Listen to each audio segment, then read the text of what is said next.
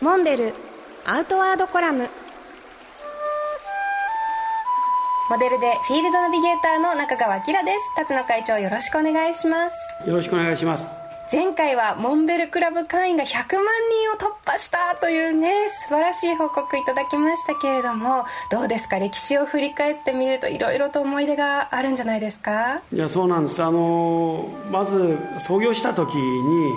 たった3人で始めたわけですけど30年後のモンベルっていうのをその時想像して描いた、はい、まあ、想像通りの会社にするように努めてきたわけですけど、はい、まあ、ちょうど今から16年前、えー、創業30周年の社員会で僕はあのお話をしたんですけど、まあ、30年経って思うような会社におかげさまでなりました、まあ、でもこれから先30年後はい、残念ながら僕はそれを見届けることはできない。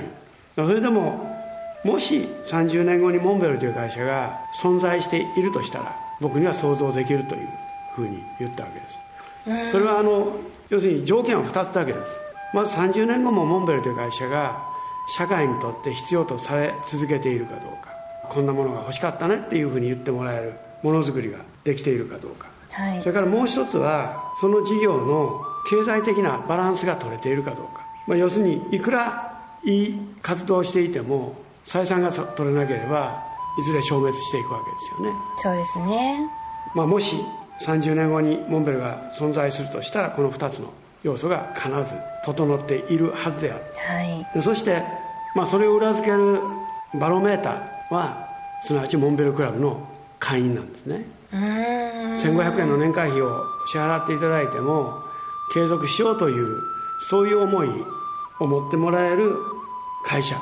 我々モンベルはモンベルクラブの会員の信任で、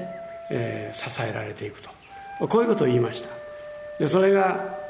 30年後はおろかなんと16年後に達成しちゃったわけですよね。要するに100万人という数字がね。そうですね、えー、これはちょっとね